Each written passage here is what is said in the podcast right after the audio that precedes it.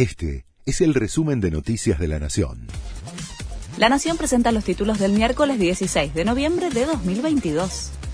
Alberto Fernández se reunió con Cristalina Georgieva.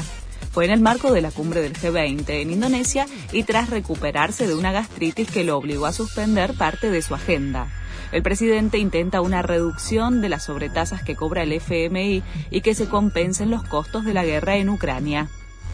El kirchnerismo insiste en nominar a Martín Doñate en el Consejo de la Magistratura a pesar del fallo de la Corte. Busca asegurarse tres representantes en el órgano que nombra y remueve jueces. Cristina Kirchner vuelve a designar a tres oficialistas, desestimando el reclamo del PRO, que nominó nuevamente a Luis Juez por la tercera minoría de la Cámara. El decreto se votará hoy en el Senado. Por la inflación crece la morosidad en las cuotas de los colegios privados. La inflación de octubre fue de 6,3% y el rubro educación llegó al 7,1%. Representantes de la enseñanza privada advierten que por la aceleración de precios cada vez más familias se atrasan en pagar las cuotas y que baja la cantidad de matriculados.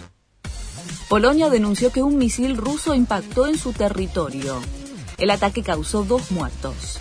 Varsovia alista a sus tropas y pide explicaciones a Moscú, que negó su responsabilidad y habló de provocación.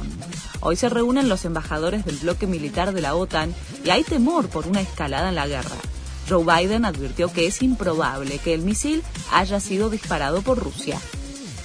La última prueba de la escaloneta antes del Mundial la selección juega un amistoso a las 12 y media hora argentina frente a Emiratos Árabes Unidos, dirigidos por el argentino Rodolfo Arrua Barrena.